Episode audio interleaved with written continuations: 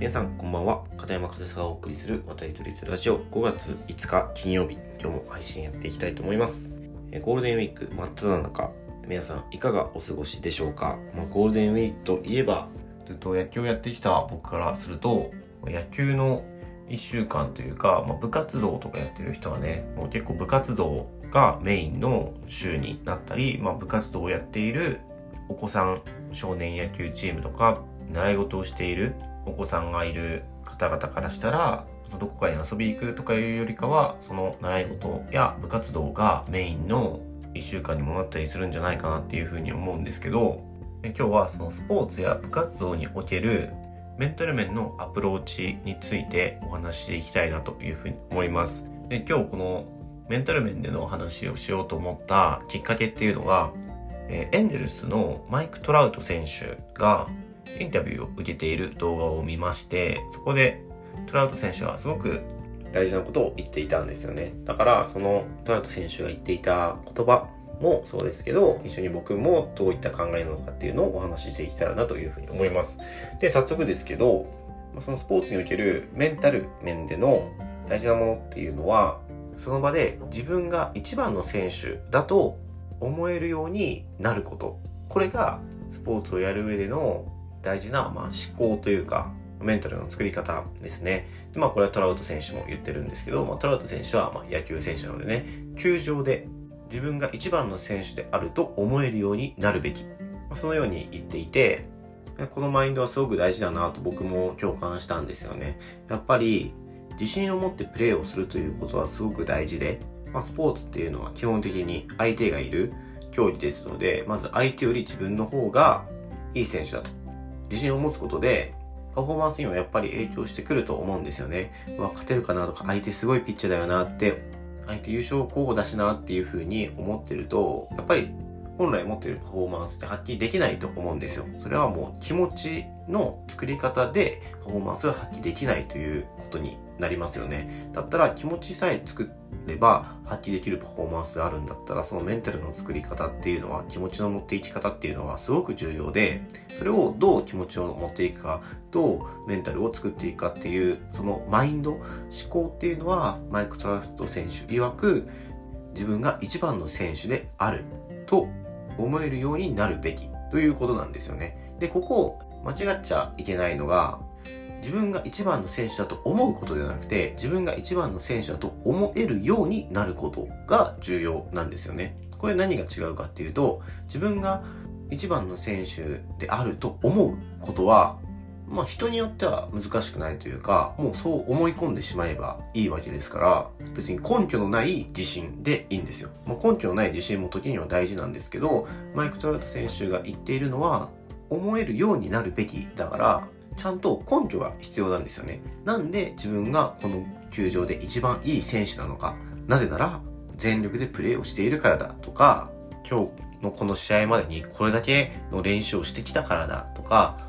何々だからという根拠を自分の中で持てることで自分が一番の選手だって思えるようになりますよね。自分が一番の選手だと思うだけじゃなくて思えるようになるっていうことがすごく大事なポイントだと思いますしその一番の選手だっていうのは上手い下手じゃないんですよね。マイク・トラウト選手も相手が自分より上手い選手だろうが相手が100マイル投げるピッチャーだろうが関係ないと。今ここにいる選手の中で自分が一番の選手だと思うことが大事であって相手がどれだけ上手い選手だろうが自分は全力を尽くすだけだと。でその全力を尽くす時に自分が一番の選手だっていう思える根拠があるだけでその全力のパフォーマンスがちゃんと発揮されるというロジックだと思うんですよね。で、僕もこれにはすごく同意で、まあ、僕自身もそういうふうに思うように心がけていましたし、僕の場合は、まあそれでもどこか冷静に分析してしまって、自分より体の大きい選手がほとんどの中で、バッティングでこの選手より遠くに飛ばすことはできないかもしれない。ホームラン打てないかもしれない。だけど、塁に出ることはできるし、足は台にも負けないし、守備だってここにいる誰よりもうまいしゲッツーのターンなんてドイツのブンデスリーガで一番うまいって思うくらい練習もした自負もありますしそう思ってプレーをしてました。だから僕の中ではここは負けているかもしれないけどっていう冷静な分析をしつつでもここは絶対に負けないっていう自信があったからそういうトップリーグという舞台でも戦ってきたと思いますしその自信っていうのはね本当にパフォーマンスを発揮する上ですごく助けになるというか、まあ、そういう経験も僕もしているのでこのマイク・トラウト選手が言ってることっていうのはすごく同意ですし、まあ、僕は監督になってからは選手たちにもそういうふうに伝えてました、まあ、どういうスターティングメンバーになろうが誰が試合に出ていようが今このグラウンドでプレーをしている9人がうちのチームのベストメンバーだと。ベストの9人だと。だから自信を持ってプレーをしろと。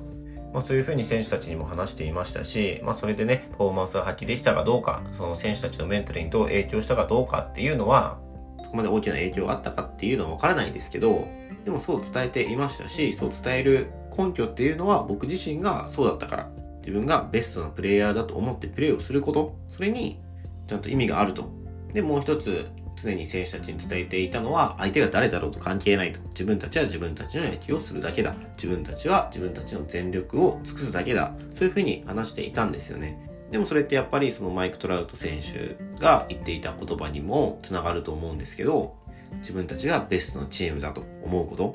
そして相手が誰だろうと自分たちは自分たちの全力を尽くすだけだ。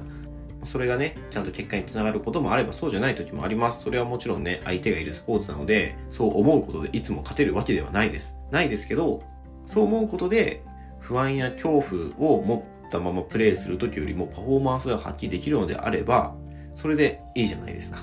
パフォーマンスと結果っていうのは別なので、結果が出てないからダメだだけじゃなくて、結果には繋がらなかったけど、高いパフォーマンス発揮できたよね。前よりいいパフォーマンスできたよねって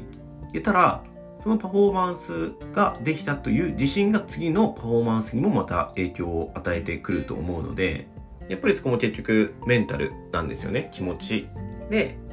パフォーマンスっていうのは変わってくるので、まあその今特に野球とかっていうとこれからどんどんシーズンがね、活発になってくる時期ですので、試合とかも多く行われていると思いますが、そこでの気持ちの作り方、メンタルの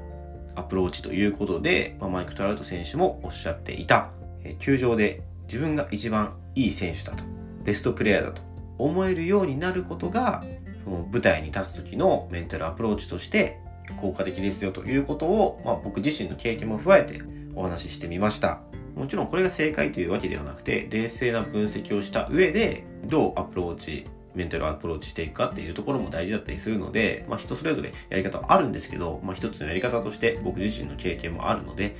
えもしよかったら参考にしてもらえたらなというふうに思います。はい。ということで、えー、今日も最後までお聴きいただきありがとうございました。片山和沙でした。